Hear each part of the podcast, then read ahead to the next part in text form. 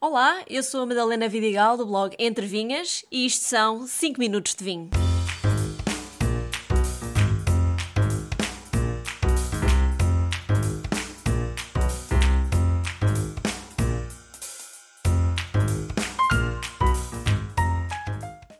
No que toca ao vinho, quanto mais velho, melhor. Será isto verdade? Para desmistificar esta ideia, tenho comigo o vinho Quinta do Perdigão Tinto 2006, feito a partir das castas clássicas do Dão, 50% Touriga Nacional e o restante distribuído entre Tinta Roriz, Jaén e Alfrecheiro. Ao fim de 15 anos, este vinho ainda tem uma cor grená bem forte. Na boca, sentem-se as frutas maduras, tipo ginja, misturado com outros aromas da idade, como frutos secos, folha de chá ou cacau. Percebe-se que não é um vinho jovem, mas ainda está, ou estava, que eu já o bebi, cheio de vida.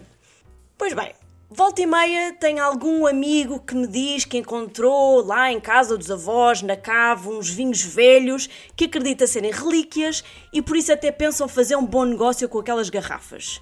Mas tirando um ou outro vinho fortificado que pode ter algum valor histórico, o que eu lhes digo é mesmo para abrir o vinho e divertirem-se a beber ou então deitar fora, se for esse o caso.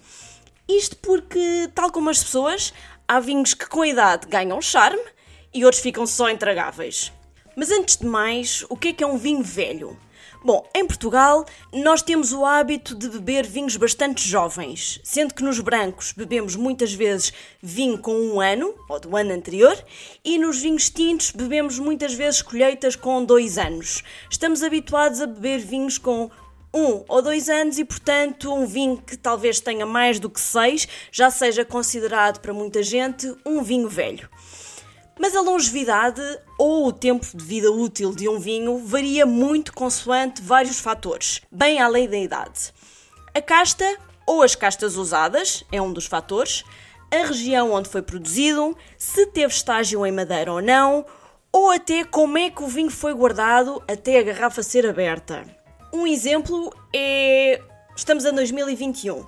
2011 foi considerado um dos melhores anos de vinho nas últimas décadas em Portugal.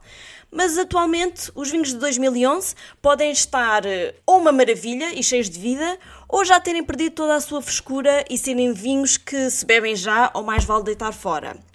Portanto, a melhor maneira de perceber se um vinho já está velho, independentemente da sua idade, é através dos aromas que apresenta, tal como eu falei no episódio sobre os aromas de vinho.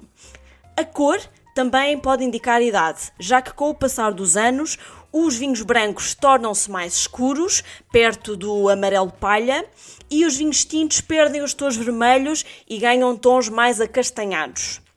Basicamente, para um vinho envelhecer bem, deve ter uma boa base de taninos, também já falei sobre isso antes, ou acidez, ou álcool, ou açúcar residual, ou então uma combinação de todos estes fatores, para além da casta usada, claro. Isto funciona tanto para tintos como para os brancos. Sim, porque existem brancos em Portugal com uma enorme capacidade de envelhecimento e que nos surpreendem muito, mesmo até no auge dos seus 30 anos. A acidez é também um fator muito importante. Sem ela, o vinho perde a frescura e parece uma bebida assim meio murcha. Os vinhos brancos, regra geral, por terem uma carga de taninos mais baixa, dependem da acidez para terem longevidade. Já os tintos precisam de balanço entre a acidez e os taninos. Os taninos realmente ajudam muito na conservação do vinho e na preservação da cor do mesmo.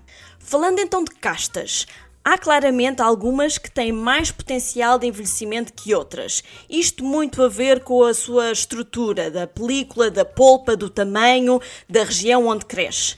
Portanto, se a vossa intenção é comprar um vinho para guardar e beber daqui a uns anos, aconselho que procurem vinhos que tenham a casta baga, por exemplo, o ramisco, mais comum na zona de colares, ou mesmo a nossa touriga nacional. Isto para os vinhos tintos.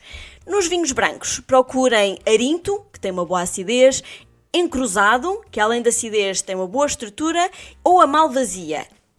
Toda esta questão do vinho velho faz-me lembrar eh, aquelas pessoas que esperam por um dia especial para provar um determinado vinho que têm guardado há anos na cave. Mas tenham cuidado, que isso pode ser um grande erro se não se tratar do vinho certo.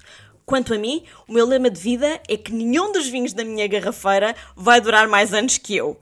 Pensem que o dia em que beberem aquele vinho já é um dia especial. Um brinde a todos e até ao próximo episódio.